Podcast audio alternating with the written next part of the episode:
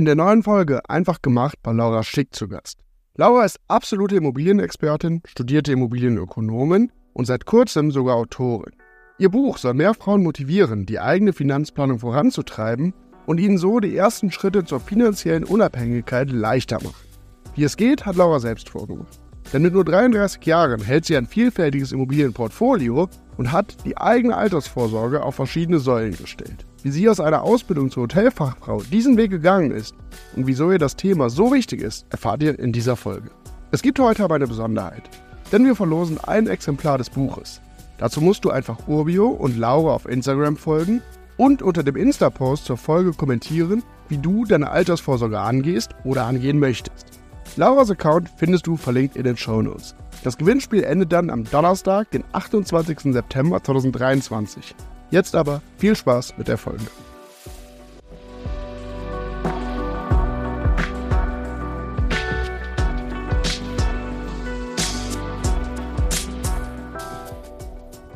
Herzlich willkommen, liebe Laura. Vielen, vielen Dank für deine Zeit. Ich hoffe, dir geht's gut.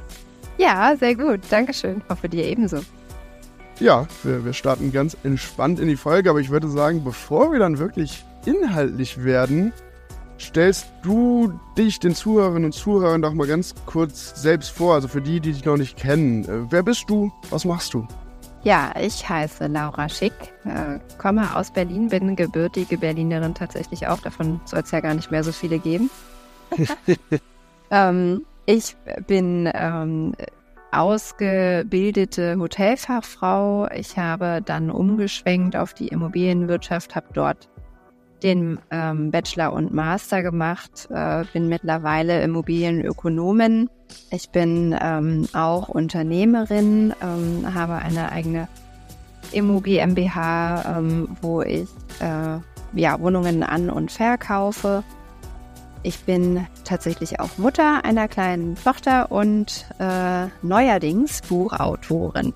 Oha, das war, äh, das war jetzt natürlich eine ganze, ganze Menge. Also absoluter Immobilienprofi, Investorin, Mutter und Autorin. Ähm, dein Buch und die dahinterstehende Mission, nenne ich sie jetzt mal, bieten natürlich eine Menge Gesprächsstoff, reden wir auf jeden Fall noch drüber. Wir starten aber hier mal von vorne. Nimm die Zuhörerinnen und Zuhörer und mich doch mal ein bisschen mit durch deinen beruflichen Werdegang der letzten Jahre, um noch ein bisschen genauer zu werden. Ja, gerne. Also ich habe ähm, das Abitur gemacht, äh, habe das auch ganz gut abgeschlossen, ähm, bin dann in die Hotellerie gegangen zur Ausbildung zur Hotelfachfrau, habe das in einem äh, sehr schönen, auch renommierten Haus gemacht in Berlin am Gendarmenmarkt. Das ist das ehemalige Four Seasons, heute The Regent Hotel, ein Fünf Sterne plus Superior Haus, ähm, war eine sehr schöne und sehr lehrreiche und sehr harte Zeit. Ähm, ich habe die Ausbildungszeit verkürzen dürfen, aufgrund guter Führung, sagt man immer so schön. Ähm, weil ich ähm, ein gutes Abitur hatte und weil ich tatsächlich auch in der Berufsschule gute Noten äh, abgegeben habe, geschrieben habe. Mhm. Und ähm, dann durfte ich die Ausbildungszeit verkürzen auf gute zwei Jahre, was wunderbar war. Ähm, es war trotzdem eine sehr, sehr anstrengende Zeit und auch eine gute Lebensschule, würde ich mal sagen, weil man im Hotel tatsächlich, auch wenn es der Gast gar nicht so sieht, aber man hat sehr viele ähm, Abteilungen, die man dort durchläuft. Und äh, ja, wie das wahrscheinlich viele Betriebe machen, die Azubis werden eben auch sehr lange in Abteilungen gelassen, die körperlich anstrengend sind. Also ähm, ich denke da nur an die sechs Monate zurück, die ich im Housekeeping verbracht habe. Ähm, das war so ziemlich die härteste Zeit im Hotel, äh, weil man dann morgens anfängt und man kriegt eine Liste mit Hotelzimmern, die man eben äh, ja ready zur, zur Neuvermietung machen soll. Und das sind dann in der Regel acht äh, Zimmer für acht Stunden. Und äh, ja, jetzt kann sich jeder selber überlegen, wie lange er für seine eigene Wohnung braucht, um die einmal vom Kopf auf die Füße zu stellen. Also das war äh, schon ganz schön hart. Ansonsten hat man äh, aber da auch noch viele andere Abteilungen, die dann auch ein bisschen mehr äh, Spaß machen und auch ein bisschen mehr einen ausbilden vielleicht. Ähm, also im äh, Front Office ist es dann natürlich besonders schön oder Front Desk äh, nennt man das äh, vorne am Empfang. ähm, Concierge-Bereich, Sales- und Marketing-Bereich, ähm, Bar und äh, Lounge. Ähm, äh, da gibt es ja wirklich äh, viele, viele Abteilungen, die ich alle durchlaufen habe und es war, war toll. Ähm, ich habe nach der Ausbildung dann aber relativ schnell umgeschwenkt, ähm, habe mir überlegt, wie ich mir mein Arbeitsleben, Erwerbsleben vorstelle. Und es war eben einfach nicht so die Schichtarbeit, ähm, die du im Hotel natürlich zwangsläufig hast, sonst kann so ein Betrieb ja gar nicht äh, laufen. Und ähm, natürlich an Wochenenden, Feiertagen und äh, so ist, ist so ein Hotel natürlich besonders gut ausgebucht auch und ausgelastet, äh, weil mhm. die, die Gäste äh, eben gerade zu, zu so feierlichen Tagen dann eben auch verreisen und sich da eine schöne Zeit machen wollen. Ja, man, man arbeitet eben genau dann, wenn die anderen frei haben, ne? Ja, genau. Also so kann man es eigentlich gut, gut zusammenfassen und ähm, ich finde das okay. Ich arbeite auch gerne und ich arbeite auch gerne hart. Ähm, ich glaube, das würde auch jeder in meiner äh, Familie unterschreiben, dass ich ganz schön Gas geben kann, aber ich möchte dafür auch einen gewissen Return sehen. Und das ist tatsächlich auch in der Hotellerie sowie in jeder anderen Dienstleistungssparte nicht so. Man kriegt halt ein relativ kleines Salär, ganz ehrlich. Ähm, Im Ausbildungs-, also im ersten Ausbildungsjahr war es besonders schlimm, da waren es irgendwie 600 noch was Euro. Äh, Im zweiten Ausbildungsjahr klettert man ein bisschen über 700 Euro im Hotel. Das ist, ist eigentlich Wahnsinn. Also heute würde das wahrscheinlich auch gar nicht mehr gehen. Gut, das ist, die Ausbildung ist jetzt auch wie lange her? 14 Jahre oder sowas. Ähm, wahrscheinlich sind die, äh, die Azubi-Salärs heute auch schon ein bisschen höher, aber damals war es halt so. Ich bin auch mit 18 aus äh, bei meinen Eltern ausgezogen, hatte dann meine eigene Wohnung auch zu finanzieren und habe da eben auch ähm, Überstunden im Hotel für gemacht im Bankettbereich und dann eben noch mehr Veranstaltungen begleitet. Dann eben so die Überlegung, was, was macht man im Erwerbsleben, wo, wo geht es weiter? Und äh, ich habe mich auch schon immer sehr für Immobilien interessiert. Ich habe das nicht unbedingt aus meinem Elternhaus mitbekommen. Ähm, das einzige oder die einzigen zwei Berührungspunkte waren das Einfamilienhaus, wo ich aufgewachsen bin, als Unterkunft, so auch eine Immobilie natürlich und das An- und Verkaufen von meinem Vater, der während ich in der Ausbildung war, das auch recht aktiv gemacht hat. Er hat immer im, im Umland und auch im entfernteren Umland von Berlin ähm, so Höfe aufgekauft, die dann ja ein bisschen renoviert äh, und wieder an den Markt gebracht. Da hatte ich aber damals noch gar nicht so die, die Berührungspunkte mit. Also ich bin nicht mit meinem Vater irgendwie mitgefahren und habe mir diese Höfe in Rem und Küritz und überall angeschaut. Also das hat er alles selber gemacht, aber man kriegt es natürlich dann abends am, am Essens, Familiensessenstisch so mit, was da passiert. Das waren eigentlich so die einzigen beiden Berührungspunkte, die ich jetzt von meinem äh, Elternhaus mitbekommen habe. Ansonsten kam die Idee eigentlich, äh, die, die Branche zu wechseln, ja, aus aus mir selbst heraus, beziehungsweise auch von einem Tipp ähm, einer guten Freundin damals, die äh, jemanden kannte. Und der jemand ähm, war Jürgen Michael Schick. Und Jürgen Michael Schick ist der äh, Gründer und äh, auch immer noch heutiger Geschäftsführer äh, von Michael Schick Immobilien GmbH und Co. KG, wo ich ähm, jetzt ja auch schon elf Jahre tätig bin und äh, ja, offensichtlicherweise auch den Namen angenommen habe.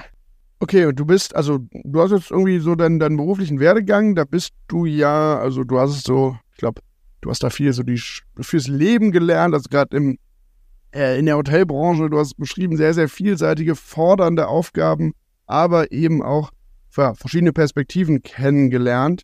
Mhm. Und dann bist du über deinen Vater so ein bisschen vielleicht unterbewusst mit Immobilien in Berührung gekommen und dann eben auch beruflich. Aber du hast gesagt, du hast dich irgendwie immer schon für Immobilien so ein bisschen interessiert. Die haben dich irgendwie begeistert. Äh, warum und an welchem Punkt fandest du denn dann Immobilien als Kapitalanlage für dich persönlich spannend? Also dieses schon immer interessieren für Immobilien, äh, das war jetzt nicht so die finanzielle Seite, sondern ich habe mir einfach gerne schöne Architektur angeschaut. Ich glaube, das geht vielen Menschen so. Ähm, da, da bin ich nicht mit alleine.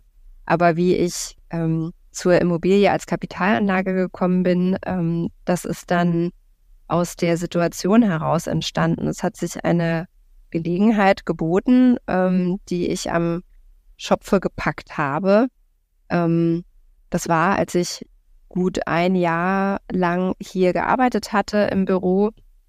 Und wir hatten damals einen Auftraggeber, einen Iren, äh, einen irischen Eigentümer, der hatte eine Wohnung zu verkaufen in Berlin-Tiergarten, eine Einzimmerwohnung mit äh, gut 30 Quadratmetern in einer relativ guten Lage, weil das, äh, diese Wohnanlage befindet sich hinterm Schloss Bellevue, ähm, aber in einem ziemlich einfachen Haus. Also es ist jetzt kein Schmuckstück. Ähm, die Wohnung an sich war vermietet an eine Mieterin, die da auch schon langjährig gewohnt hat, eine ältere, alteingesessene Berlinerin, ähm, die offensichtlicherweise auch Angst vor dem Verkauf ihrer Wohnung hatte es hat sich dann nämlich so geäußert, dass sie beim Verkaufsprozess niemanden in die Wohnung gelassen hat. Sie hat also keinen Zugang äh, zugelassen. Es durfte niemand die Wohnung besichtigen, weder jemand aus dem Immobilienbüro noch irgendein Interessent für diese Wohnung. Die Türen blieben also immer verschlossen und das war dann auch der Punkt, ähm, warum alle Interessenten, die es für diese Wohnung gab, ähm, warum die auch alle abgesprungen sind. Die haben alle irgendwann abgesagt äh, in irgendeinem Punkt des Prozesses und haben gesagt, also das können wir jetzt hier so nicht machen. Wir können nur eine Wohnung kaufen, die wir auch gesehen haben. Ähm, das war im Endeffekt für mich die richtige Situation, die sich geboten hat, die Chance, die sich geboten hat, weil ich konnte die Wohnung natürlich auch nicht besichtigen, aber der Verkäufer hatte ein paar Fotos gemacht ähm, in dem Jahr, bevor die Mieterin eingezogen war. Und er hat uns die zur Verfügung gestellt. Ich habe die gesehen. Ich fand die in Ordnung. Es ist eine ganz, also ich nenne die immer Brot- und Butter-Immobilien. Also wirklich ganz durchschnittliche Mietwohnungen, wo ganz durchschnittliche Mieter einziehen. Und ähm, der, der Zustand war okay. Also Laminat natürlich, irgendwie ein einfaches Bad, ähm, keine Einbauküche, sondern eher so zusammengewürfelte ähm, Gegenstände, also irgendwie einen Herd und eine Spüle und dann noch so ein Schrank da drin. Für mich war das aber, aber gut so. Also fürs erste Investment, klein anfangen, früh anfangen, sage ich immer, und das war genau das Richtige. Ja, und dann habe ich die äh, Chance ergriffen, die sich äh, mir da geboten hat, eine Wohnung zu kaufen, wo alle anderen abspringen, weil die Besichtigung nicht möglich war und ähm, ich aber für mich das Risiko so kalkuliert habe, okay, du hast die Wohnung von Fotos gesehen, okay, ähm, wenn die Mieterin da schon lange drin ist und niemanden reinlässt, wird die Wohnung jetzt auch nicht in einem ganz tollen Zustand zurückkommen, wenn die Mieterin mal auszieht.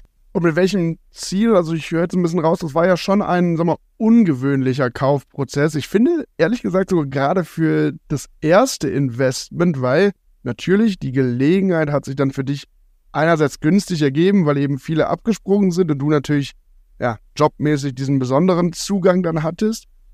Aber das war jetzt, hätte ja schon sichere Investment sich wahrscheinlich gegeben zu dem Zeitpunkt. Also eine Wohnung, die du vielleicht hättest besichtigen können, wo es ein paar mehr Infos, ein bisschen mehr Sicherheit gegeben hätte. Du hast es aber trotzdem gemacht.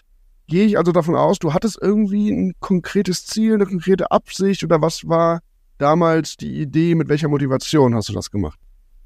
Also meine persönliche Motivation bei den Investments ist, ist immer gleich, nämlich die finanzielle Absicherung ähm, und finanziell auf eigenen Beinen zu stehen und tatsächlich von niemandem finanziell abhängig zu sein, beziehungsweise das auch immer weniger zu sein. Natürlich stehe ich im Erwerbsleben, ich bekomme ein Grundgehalt und ich bekomme äh, variable äh, Vergütungs- ähm, Bestandteile dazu. Ähm, das ist ja so auch ganz, ganz gängiges Modell, ähm, was viele ähm, Arbeitnehmerinnen und Arbeitnehmer haben. Aber mein Ziel für später ist es, und deswegen auch Immobilien, weil Immobilien sind eine, ein sehr langfristiges Investment.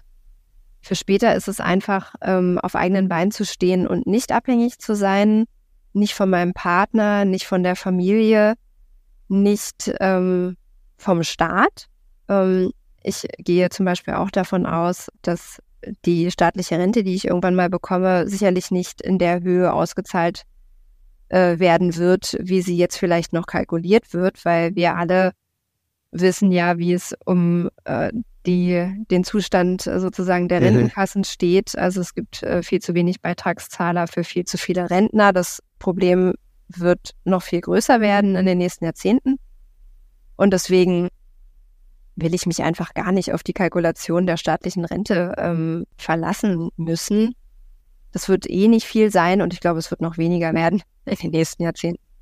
Ja, also ich glaube, dieses ganz, also wie konkret das Problem dann wird, das ist ja in der Beurteilung vielleicht ein bisschen schwieriger, aber ich glaube, man muss kein absoluter Experte und auch keine absolute Expertin zu sein, um sich ausrechnen zu können, dass natürlich, wenn immer weniger Menschen für immer mehr Menschen irgendwas einzahlen, dass das irgendwann halt in der Schieflage gerät. Aber ja. du hattest ja, deshalb die, die Analyse ist sehr, sehr, sehr logisch. Du möchtest fürs Alter vorsorgen, möchtest aber auch generell ein bisschen finanziell unabhängiger werden. Sehr, sehr nachvollziehbar. Aber es hätte damals ja äh, auch andere Anlageklassen wahrscheinlich gegeben und die gibt es noch immer noch, mit denen du das erreichen kannst. Ähm, welche Vorteile hast du damals oder siehst du auch heute noch bei Immobilien als Kapitalanlage im Vergleich zu anderen Anlageklassen, besonders damals für dich als Einsteigerin? Also vielleicht nochmal zu der Frage zurück, warum ich ausgerechnet eine Wohnung kaufe, die ich nicht besichtigen kann. ähm, das ist natürlich schon eine Frage wert. Ähm, aber die Antwort ist, ist auch ganz einfach. Also durch diesen Umstand ähm, hatte ich einfach keine Konkurrenz. Mhm. Wenn ich keine Konkurrenz habe, kann ich mit dem Verkäufer natürlich auch gut verhandeln. Ich habe einfach ein gutes Standing, eine gute Ausgangsposition. Ich kann ein Angebot unterbreiten, was möglicherweise nicht den Zielvorstellungen des Verkäufers entspricht und der, und er nimmt es trotzdem an. Deswegen ist es einfach eine gute Ausgangsposition, also in dieser Konstellation gewesen. Und das Risiko, was ich hatte, einfach weil ich die Wohnung nicht gesehen habe und sie hätte natürlich in einem noch viel schlechteren Zustand sein können, als ich es angenommen habe. Ja, das habe ich aber einkalkuliert, weil ich habe halt nur den Preis geboten, womit sich die, die Wohnung von selber trägt, von selbst rechnet, dass ich nicht monatlich drauf zahle und dass sie sich sogar leicht äh, dass sie sogar leichten Überschuss produziert, den ich äh, zurücklegen kann und im Fall der Fälle, wenn die Wohnung leer wird und ich muss sie sanieren, dann eben auch sanieren kann. Und genau so ist der Zustand dann auch eingetreten. Die, ich hatte die Wohnung vier Jahre im Bestand Hä? und dann ist die Mieterin ausgezogen. Sie hat eine völlig abgewohnte Wohnung hinterlassen und es war genau so, wie ich es erwartet hatte abgewohnt runtergewirtschaftet. Und ich habe die Wohnung komplett sanieren müssen oder auch wollen, weil so kann man die ja nicht weiter vermieten. Ähm, und habe dafür damals alle Gewerke machen lassen. Ich habe ein äh, neues Bad einbauen lassen. Ich habe äh, den Laminatboden gegen Dielenboden getauscht, also auch richtig neuen Fußboden verlegen lassen. Ich habe eine Einbauküche einbauen lassen.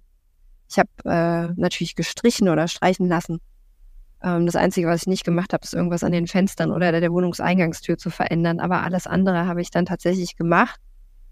Und im Grunde genommen ist es egal, wie stark abgewohnt eine Wohnung ist, ob sie eine mittlere Katastrophe oder eine ganze Katastrophe ist. Der Preis für die Sanierung ist der gleiche, ja. Mhm. Und deswegen braucht man davor keine Angst zu haben. Ja, hatte ich auch einfach nicht. Das war in meiner Kalkulation mit drin.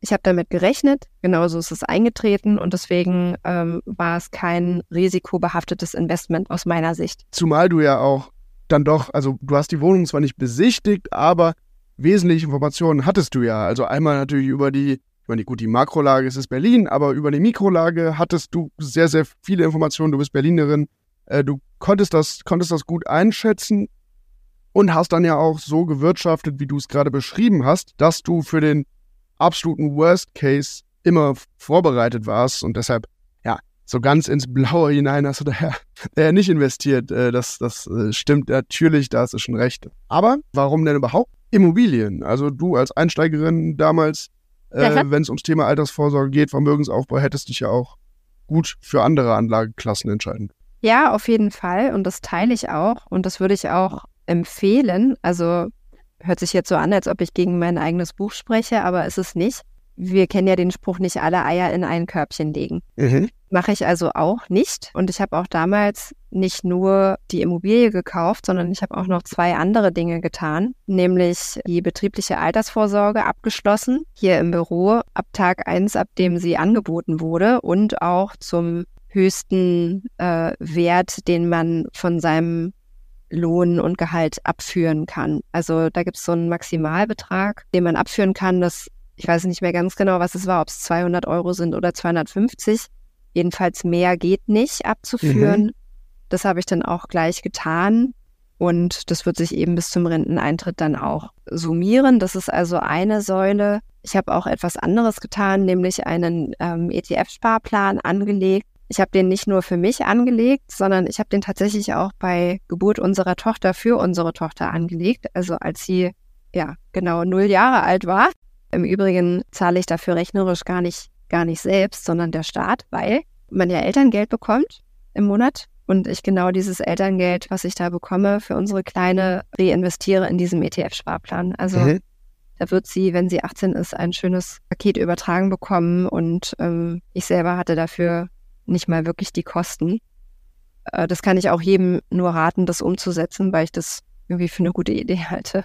Das war also der das zweite Standbein und das dritte Standbein war dann eben eine vermietete Immobilie zur Kapitalanlage. Also alle diese drei Dinge habe ich erstmal für mich umgesetzt, so als ersten Schritt.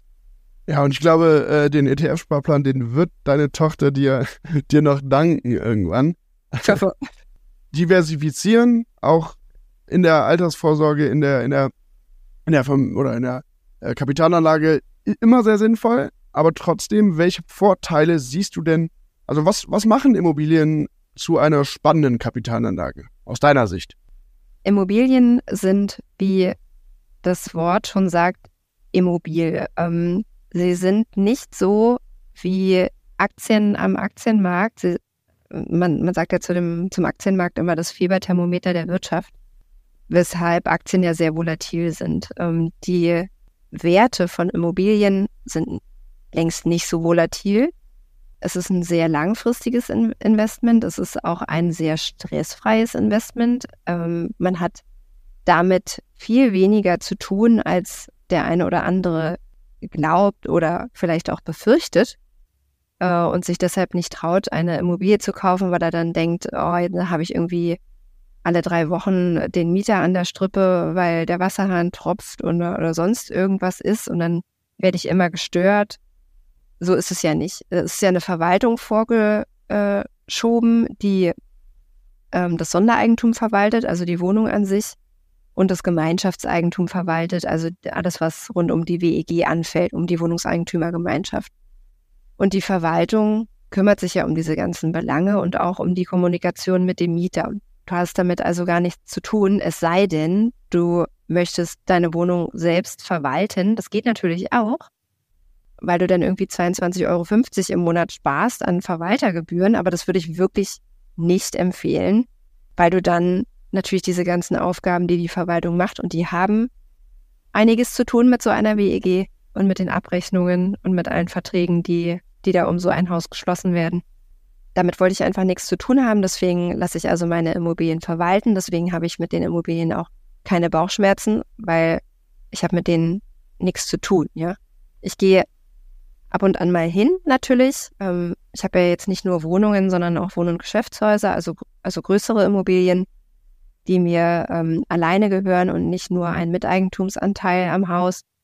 Und ähm, da halte ich es so, dass ich mit äh, meinem Verwalter mich mindestens einmal im Jahr treffe, ähm, gerne, gerne alle sechs Monate, also zweimal im Jahr äh, vor Ort, um zu schauen, äh, wie ist der Zustand der Außenanlagen, wie, wie sieht alles aus, ähm, wie sehen die Fenster aus, wie sieht äh, der, Treppenaufgang auf, aus, ähm, wie sieht es im Keller aus und so weiter, dass man dann mal nach dem, dem Rechten schaut und äh, dann entsprechend Maßnahmen in die Wege leitet, wenn irgendwas zu tun ist.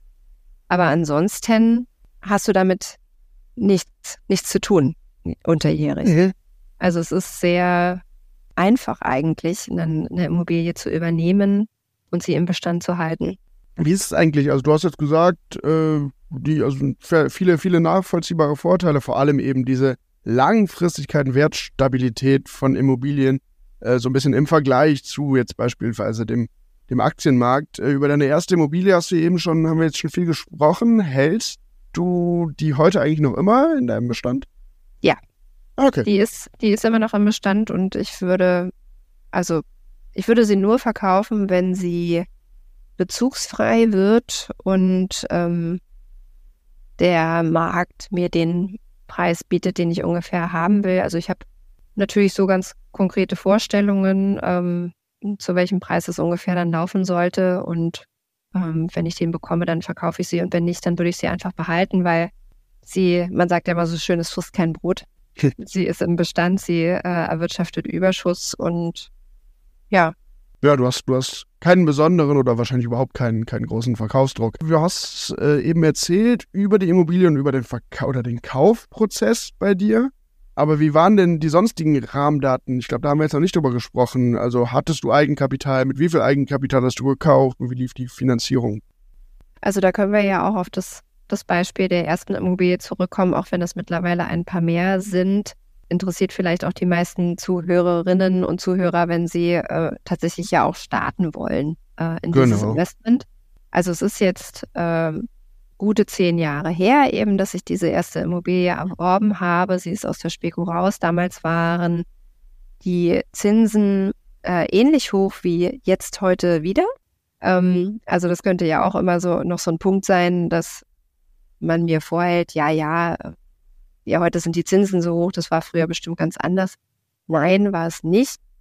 Ich habe meine erste Wohnung auch zu 3,8 Prozent Zinsen ähm, finanzieren müssen und heute sind wir ungefähr beim gleichen Niveau. Also dieses tolle Niveau, was sich jetzt alle zurückträumen, äh, unter einem Prozent, das werden wir in den nächsten äh, Jahren auf jeden Fall nicht so schnell wiedersehen, wenn es überhaupt nochmal dazu kommt.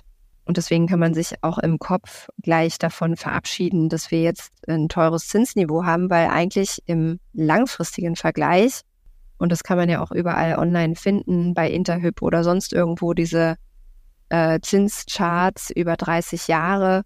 Da sind wir jetzt eigentlich eher noch im moderaten Zinsbereich oder sogar im unteren, weil es gab ja auch schon Zinsen von 8 und 9 Prozent. Mhm. Äh, wozu im Übrigen meine Eltern äh, das Einfamilienhaus finanziert haben, wo ich aufgewachsen bin. Also von daher sind wir jetzt mit unter vier oder knapp um vier Prozent in einem ganz normalen Level. Und das war also auch damals die, die Zinslandschaft für mein erstes Investment. Ähm, jetzt ist natürlich auch die Frage äh, Eigenkapital, Fremdkapital. Ähm, die Wohnung hat damals 53.000 Euro gekostet. Ich hatte ungefähr 20.000 Euro Eigenkapital ähm, mit 23. Wo kam das her?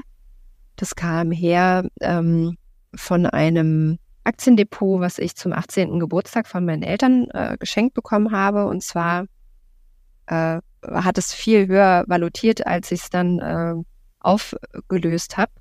Also die, die ähm, Werte, die da drin waren in diesem Depot, die sind halt schlecht gelaufen und äh, haben dann weniger valutiert, als was äh, mein Vater dafür bezahlt hatte.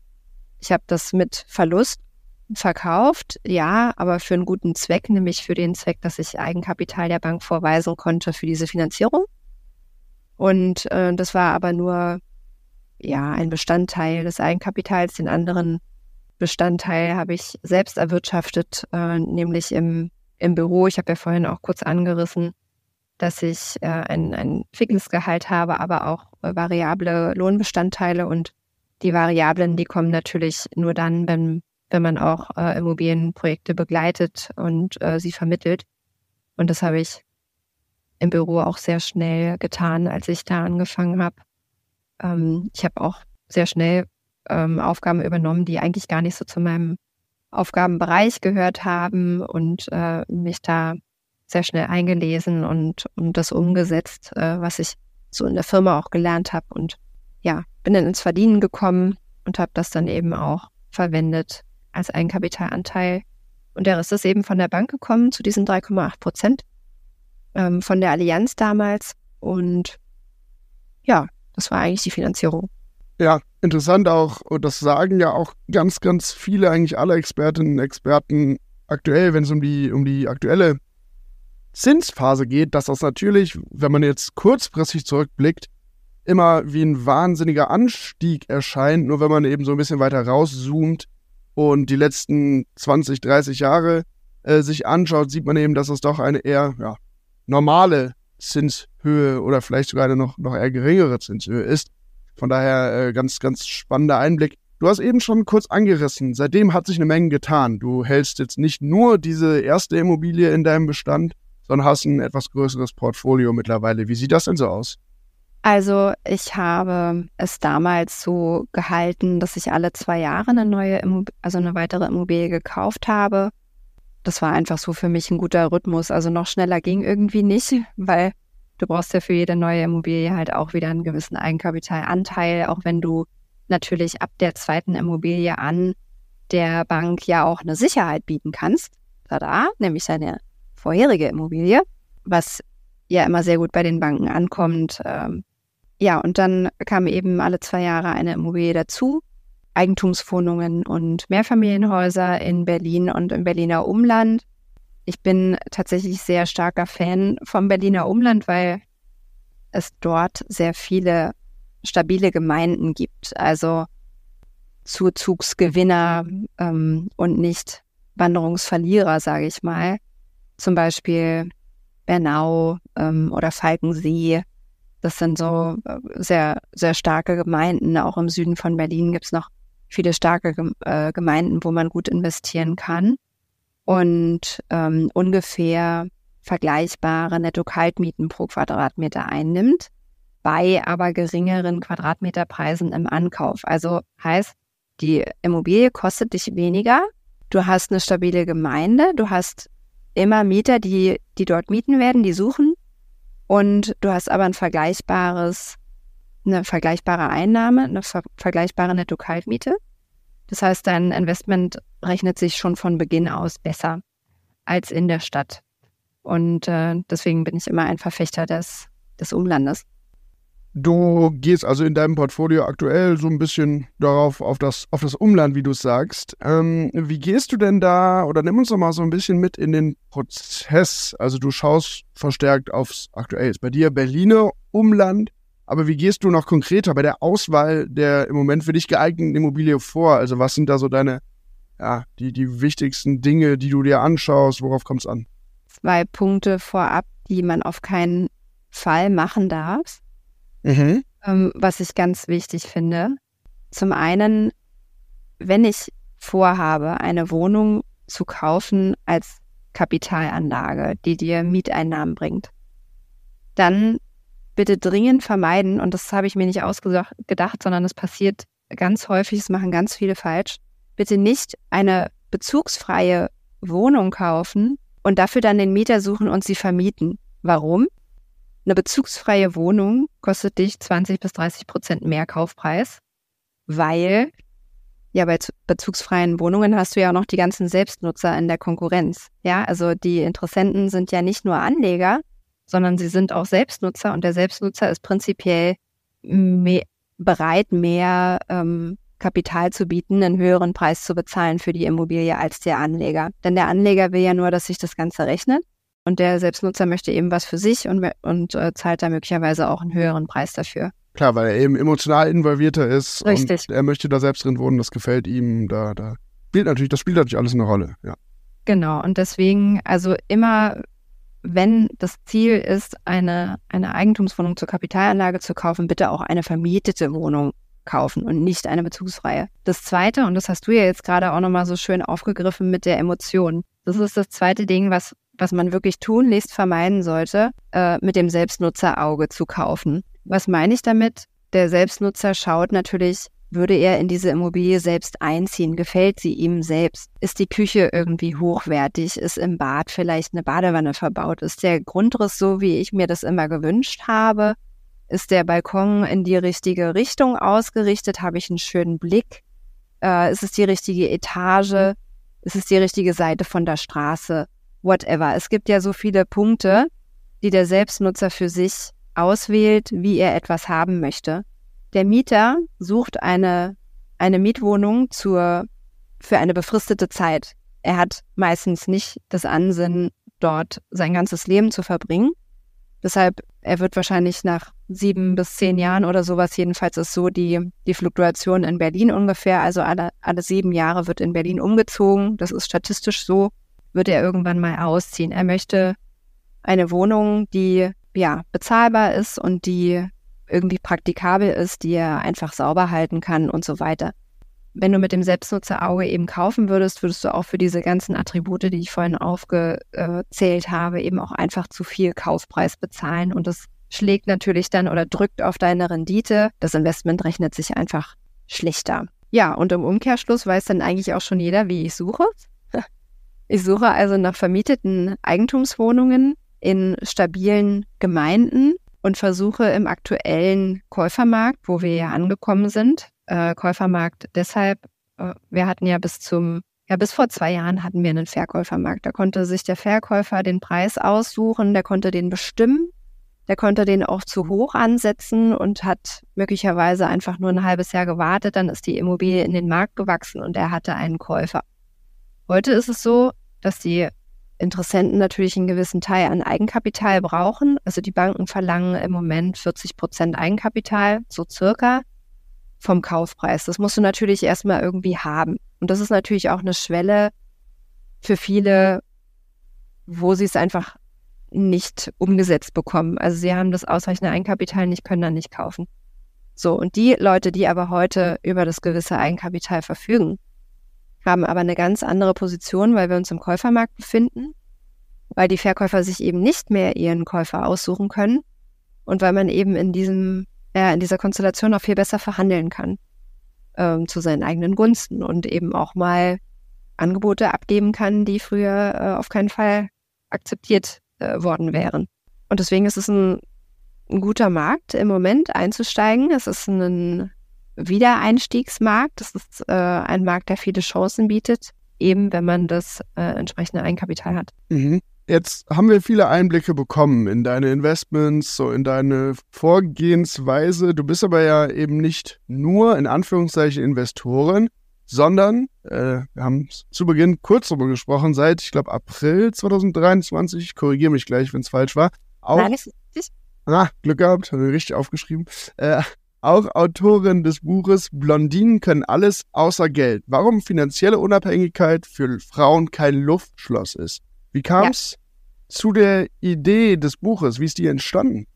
Ja, also solche Projekte entstehen ja meist aus, aus dem Leben, äh, was die schönsten Geschichten schreibt. Bei mir ist es so, dass ich ja schon eben seit, seit elf Jahren ähm, diese Transaktionen äh, begleite im Immobilienbüro und eben mir sehr wenige Käuferinnen untergekommen sind. Das kann mhm. natürlich daran liegen, dass wir ein Unternehmen sind, welches sich auf Wohn- und Geschäftshäuser, Wohnanlagen, ähm, Zinshäuser und äh, ja, Forward Deals, zum Teil auch Grundstücke ähm, spezialisiert hat und wir eben nicht ähm, im selbstgenutzten Immobilienbereich so stark vertreten sind und eben ja Eigentumswohnungen eher seltener im Portfolio haben. Ich will nicht sagen nicht, aber schon seltener. Und diese Immobilien, die wir betreuen, eben auch eher großvolumig sind. Also es gibt kaum ein, eine Immobilie, die unter einer Million Euro Kaufpreis kostet. Das mag natürlich schon ein Grund sein, weil es ist, es ist für alle schwierig, aber es ist vielleicht auch für Frauen, die ja auch weniger Erwerbslebensjahre haben, häufig durch Kinderbetreuung, durch Betreuung der älteren, äh, aber also der, der Eltern oder ja, Teilzeitmodelle und, und solche Dinge, ne? Dass man da sowieso weniger ähm, Erwerbszeit hat, ähm, dadurch vielleicht auch weniger Einkommen, weil man das alles so ein bisschen zurückfährt für die Familie und es einfach für, für die Frauen schwieriger sein kann, eben auf dieses Eigenkapital zu kommen. Und ich hatte eben einfach besonders viele Männer eben immer mir gegenüber sitzen. Das war für mich jetzt nie ein, ein Nachteil. Ganz im Gegenteil, die Transaktionen klappen immer sehr gut. Aber äh, ich dachte mir einfach, dieses, dieses gesellschaftliche Problem müsste ich mal aufgreifen und da vielleicht ein bisschen ähm, Spotlight drauf lenken und vielleicht auch mit einem jungen Beispiel vorangehen. Also ich bin heute 33 Jahre alt. Äh, ich habe mir ein gewisses Portfolio aufgebaut. Ich habe das nicht geschenkt bekommen. Ich habe das selber gemacht und das kann, das können viele Frauen auch selber. Ich will nicht sagen alle, aber ich glaube, es können viel mehr Frauen das auch aufbauen, als sie denken. Und ähm, ich möchte da einfach mit, mit gutem Beispiel vorangehen und äh, zeigen, dass es geht und auch zeigen, wie es geht und auch vielleicht erklären, was man vermeiden sollte. Also es ist entstanden so ein bisschen mit der, mit der Motivation, mit dem Gedanken, ja, einfach mehr Frauen so dazu zu bewegen und ja, du möchtest als Beispiel vorangehen, einfach so ein bisschen als Vorbild, um zu zeigen, ähm, das ist eben keine Männerdomäne, äh, das, das können, kann, kann jeder genauso erreichen. Der Titel verrät ja so im, im Grundsätzlichen schon, worum es geht. Aber äh, werd mal ein bisschen konkreter. Worauf können sich Leserinnen und Leser ganz genau freuen, wenn sie dein Buch in der Hand halten?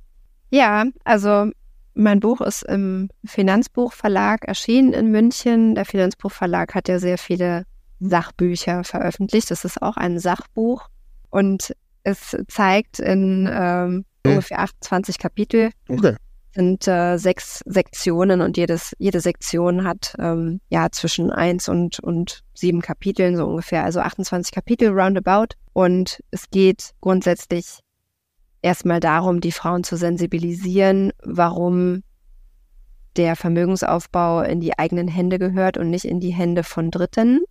Ich habe vor allem festgestellt, dass viele Frauen finanzielle Themen aus den Händen geben und nämlich in die Hände ihres Bankers geben, in die Hände ihres Vermögensverwalters geben, in die Hände ihres Partners geben oder in die Hände der Familie in mhm. irgendeiner Form. Es ist ähm, also häufig ein, ein Dritter, der eben finanzielle Themen für die Frauen betreut, was ich falsch finde, weil man auch selber dann einfach gar nicht den Überblick so richtig hat und auch gar nicht vielleicht die, den Druck, selber, selber etwas zu durchdringen oder zu verstehen oder sich mit etwas zu befassen, was natürlich einfach auch wichtig ist, äh, um auch selber Entscheidungen treffen zu können.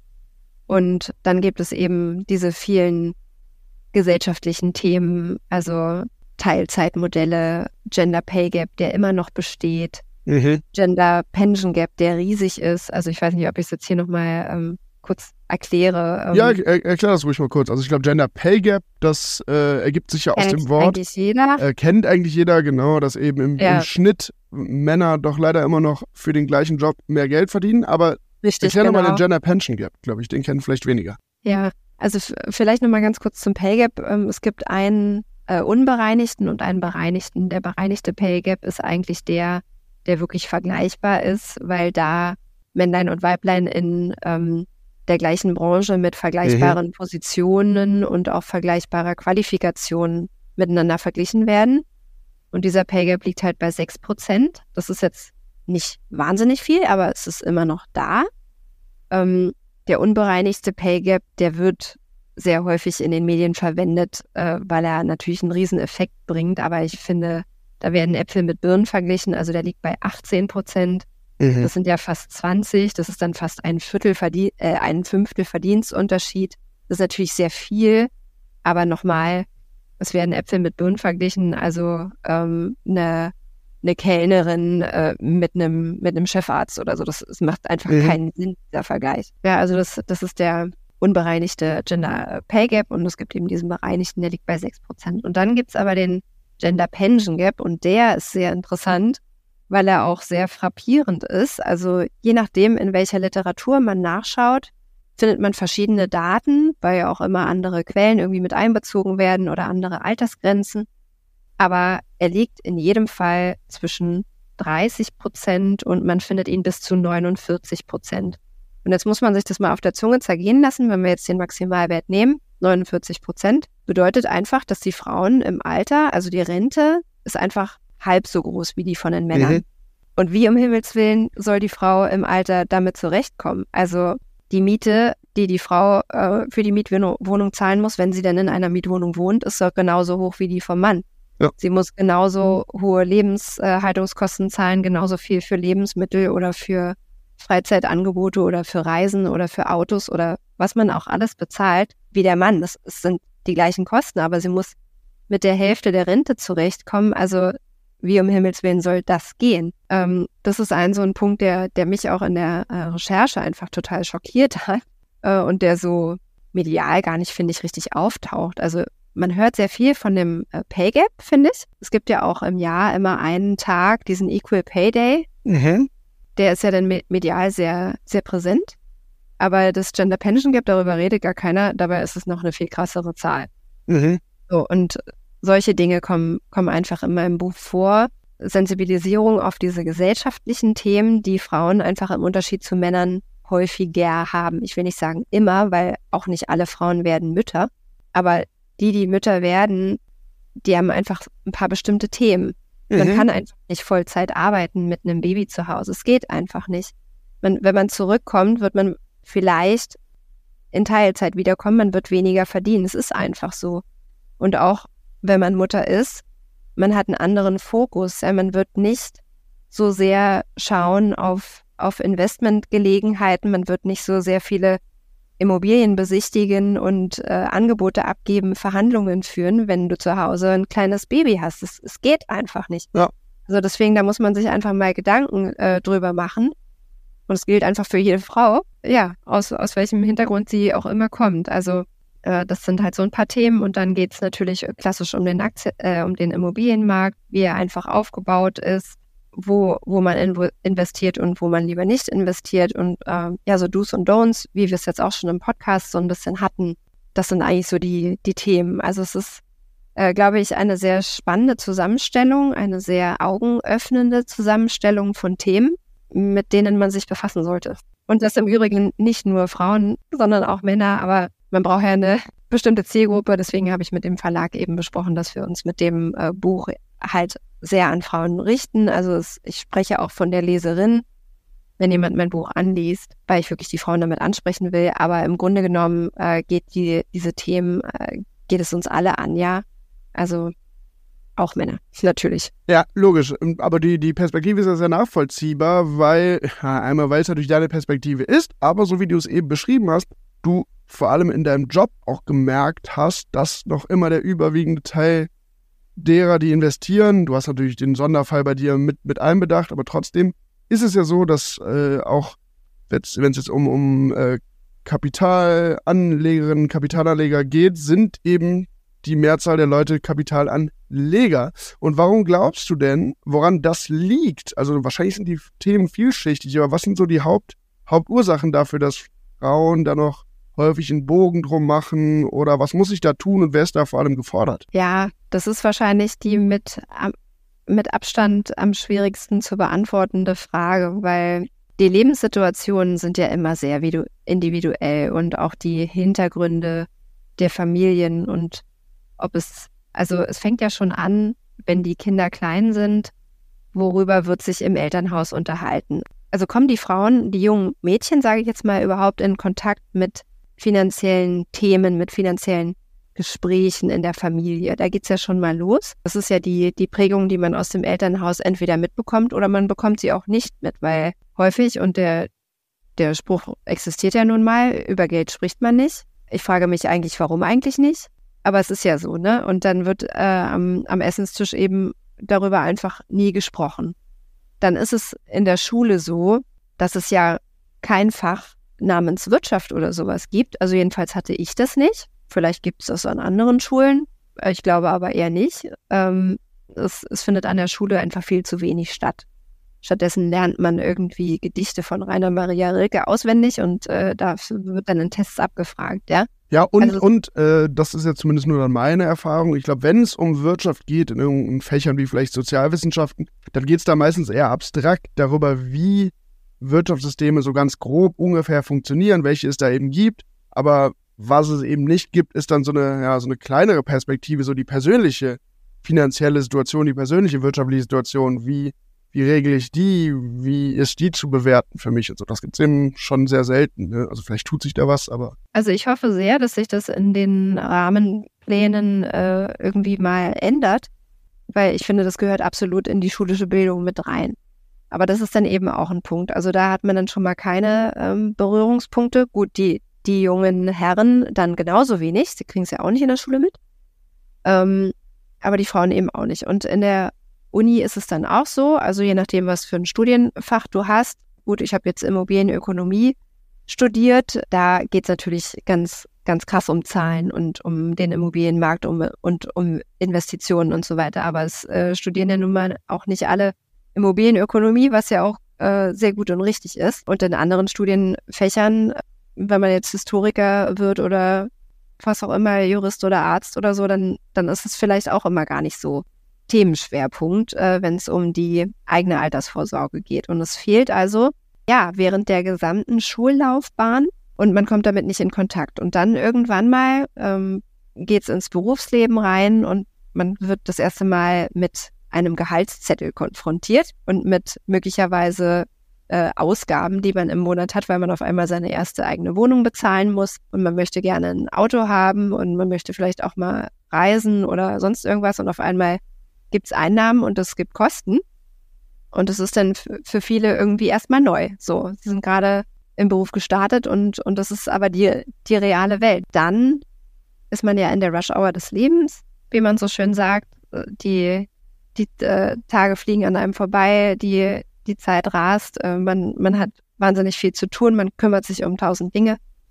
Und dann geht das Ganze so ein bisschen unter. Äh, wir werden älter und irgendwann vielleicht, so ist es bei den meisten, die ich kenne, in meinem Freundes- und Bekanntenkreis, so mit Mitte 30 überlegen sich dann die ersten, also es ist jetzt wirklich stark verkürzt und vereinfacht, aber mit Mitte 30 überlegen sich so dann die ersten, okay, was mache ich eigentlich? Ähm, wie bin ich finanziell fürs Alter ausgestattet? Wo will ich denn investieren? Was will ich denn machen? Aber da ist es, finde ich, schon irgendwo ein bisschen spät. Es ist nicht zu spät, keinesfalls. Mitte 30 ist super fein. Es ist ein gutes Alter, um sich darum zu kümmern. Keine Frage. Auch äh, Anfang, Mitte 40 ist noch gut. Aber wenn man dann irgendwann diesen Absprung verpasst, sage ich jetzt mal, und auf die 50 zugeht und sich darüber einfach noch keine Gedanken gemacht hat und sich überlegt, der Staat wird es schon regeln, ich werde ja eine Rente bekommen, dann ist es meines Erachtens schon ganz schön, ganz schön spät und ganz schön schwierig, das noch aufzuholen. Und deswegen plädiere ich in meinem Buch dafür, einfach früh mit diesen Finanzthemen anzufangen, sie in die eigene Hand zu nehmen, sich eigene Gedanken darüber zu machen, das nicht auf einen anderen Schreibtisch zu schieben, ja, eigene Entscheidungen zu treffen und, und auch einfach dieses gute Gefühl zu haben, weil ich muss ganz ehrlich sagen, äh, mit, mit den Immobilien im, im Rücken und einem ETF-Sparplan und der betrieblichen Altersvorsorge, denke ich, dass ich erstmal schon mal ganz gut gerüstet bin. Ja, ich glaube, es klingt alles sehr nachvollziehbar. Vor allem, vor allem, was du sagst, eben nicht zu spät anfangen. Also es gibt zwar nicht unbedingt den Zeitpunkt, du musst dann dann angefangen haben, aber je früher du dich damit beschäftigst, desto früher du dann auch anfängst, äh, umso besser ist das hinten raus. Es ist aber ja so, dass es zumindest in vielen Fällen so ist, dass Menschen, die einmal in Immobilien investiert haben, häufig auch weitere Deals machen. Aber der Schritt hin zum allerersten Immobilieninvestment, der ist meistens der schwierigste. Hast du einen Tipp für die, die vielleicht noch zögern, die gerade noch so ein bisschen zweifeln, mit sich ringen, ob sie das, den Schritt denn jetzt wagen? Wie überwindet man diese Zweifel am besten? Was hilft da aus deiner Sicht? Also ich glaube, Zweifel ähm, entstehen ja immer aus Unkenntnis. Ähm, mhm. Und diese Unkenntnis kann man aber natürlich ähm, beiseite schieben, wenn man, wenn man sich mit dem Thema befasst. Jetzt denken sich natürlich die Zuhörerinnen und Zuhörer, oh, ja, sie hat ja leicht reden, sie äh, arbeitet in einem Immobilienbüro und, und weiß darüber alles. Aber es gibt ja viele Institutionen, äh, wo man äh, über den Immobilienmarkt auch ja, Informationen bekommt. Es gibt den äh, Immobilienverband Deutschland, EVD, der sehr viele, sehr hilfreiche Datenblätter, Fakten, Veranstaltungen, Tipps und Tricks, eine Hotline und so weiter bereitstellt, auch auf deutsche Regionen aufgeteilt ist. Also es gibt ein EVD Ost, Nord, West und auch äh, EVD Mitte und so weiter. Es gibt verschiedene Bereiche. Man kann dann einfach schauen, wo in Deutschland wohne ich, ähm, was ist hier die Institution vor Ort, die mir den Immobilienmarkt ein bisschen näher bringen kann. Dann unterhält man sich am besten einfach auch mal mit einem Makler aus der Region. Also ich möchte jetzt überhaupt gar keine Werbung für uns machen, weil es gibt ja überall gute Immobilienmakler. Ähm, auf, auf Makler wird immer viel geschimpft, weil man immer sagt, die verdienen viel Geld für wenig Arbeit, was ich überhaupt nicht unterschreiben kann, weil es sehr viel unter der Wasseroberfläche ist, sozusagen, was da geleistet wird, was man dann am Ende gar nicht so wahrnimmt. Aber es ist ein anderes Thema. Also es gibt überall gute Dienstleister, an die man sich wenden kann, mit denen man sprechen kann. Äh, man kann auf diese Veranstaltungen gehen. Es gibt wahnsinnig viele Podcasts mittlerweile auch über den Immobilienmarkt. Ähm, jüngst hat das Handelsblatt zum Beispiel einen eigenen äh, Immobilienpodcast rausgebracht. Er heißt Wohngold. Also ähm, da kann man sich ja informieren und das ist es ist keine große Hürde mehr, ja, wenn man sich eine Folge von irgendwie 35, 45 Minuten anhört äh, zu diesen Themen. Das kann man machen, wenn man morgens ins Büro fährt und äh, am Nachmittag wieder nach Hause fährt oder die Kinder von der Kita abholt oder wie auch immer. Ne? Es gibt immer diese Zeit am Tag, wo man sich was anhören kann, selbst wenn man es nicht selber lesen kann. Da wird man dann schon gut rangeführt und dann ehrlich gesagt in, in die Umsetzung kommen. Also natürlich sollte man den Markt ein bisschen beobachten, man sollte sich einige Immobilien dann auch anschauen, man sollte sie besichtigen, die, die Sache durchdenken, natürlich mit der Bank sprechen, die Finanzierung so ein bisschen planen, aber dann, wenn man das gemacht hat, auch umsetzen. Also nicht auf den optimalen Moment, auf den Zeitpunkt warten. Also wann soll der sein? Ja, das ist ja eine gute Fragestellung. Also auf, auf was warte ich? Ich habe die äh, Zinsentscheidungen der EZB nicht in meiner Hand. Ich habe auch nicht in meiner Hand, ob es in Europa Krieg gibt oder nicht. Ja, das, ob die Zuwanderungsbewegungen stark sind oder nicht, ähm, ob der, ob die Neubauzahlen einbrechen oder nicht. Ich habe diese Sachen nicht in meiner eigenen Hand. Aber was ich in der eigenen Hand habe, ist mir Immobilien anzuschauen und wenn sie sich rechnen, wenn sie sich selber tragen, sie auch zu kaufen. Mhm. Ja, und das ist äh, der Punkt. Ja, ich glaube, da waren äh, ein paar, paar sehr, sehr gute Tipps dabei. Also du hast gesagt, vor allem ja, ein Gefühl dafür bekommen, so ein bisschen Wissen sich aneignen über die Branche, über den Markt. Und ja, genau, da gibt es heute halt viel, viel mehr, als das vielleicht noch vor 10, 15 Jahren gab. Äh, ja, in puncto von Podcasts, Blogartikeln, äh, Websites, Magazinen, die auch frei verfügbaren Content bieten, um für so, für so einen ersten Überblick und die Entscheidungen, die du selbst in der Hand hast, nämlich zu starten, die treffen zu können, weil es eben viele Entscheidungen gibt, das hast du beschrieben, die nicht in der Hand liegen und gerade sowas wie ein Zinsanstieg, haben wir ja auch jetzt drüber gesprochen, dann steigen natürlich die Zinsen, aber an anderer Stelle brechen fallen oder fallen die Kaufpreise so ein wenig. Das heißt, auch alles, was irgendwie passiert, hat ja immer zwei Seiten und die Effekte gehen dann oft in beide Richtungen. Man muss sie eben nur kennen und einschätzen glaube, da waren sehr, sehr viele interessante Sachen bei. Dein Buch werde ich nochmal in den Show Notes verlinken. Ich glaube, da hast du jetzt viel darüber erzählt, was man da ungefähr erwarten kann. Und ich bin mir sicher, das ist für einige, die hier zugehört haben, interessant. Vor allem, um so einen ersten Kickstart vielleicht für sich zu bekommen, äh, ja. die eigene finanzielle Unabhängigkeit, die eigene Altersvorsorge in die Hand zu nehmen. Vielen, vielen Dank, Laura, für deine Zeit. Ja, sehr gerne, David. Vielen Dank für die Einladung. Hat mir sehr viel Spaß gemacht. Immer wieder gerne, ja. Es hat Spaß gemacht und mir bleibt jetzt eigentlich nur noch zu sagen, die, die uns hier hören, ähm, wir freuen uns, wenn ihr uns auch folgt, damit ihr hier auf dem Immobilien- und Finanzierung einfach machen Podcast-Feed von Urbio keine neue Folge mehr verpasst. Und ansonsten folgt uns auf den Socials. Wenn ihr Fragen habt, wenn ihr Beratungsbedarf habt, sind wir überall leicht für euch erreichbar und wir hören uns in der nächsten Folge. Macht's gut.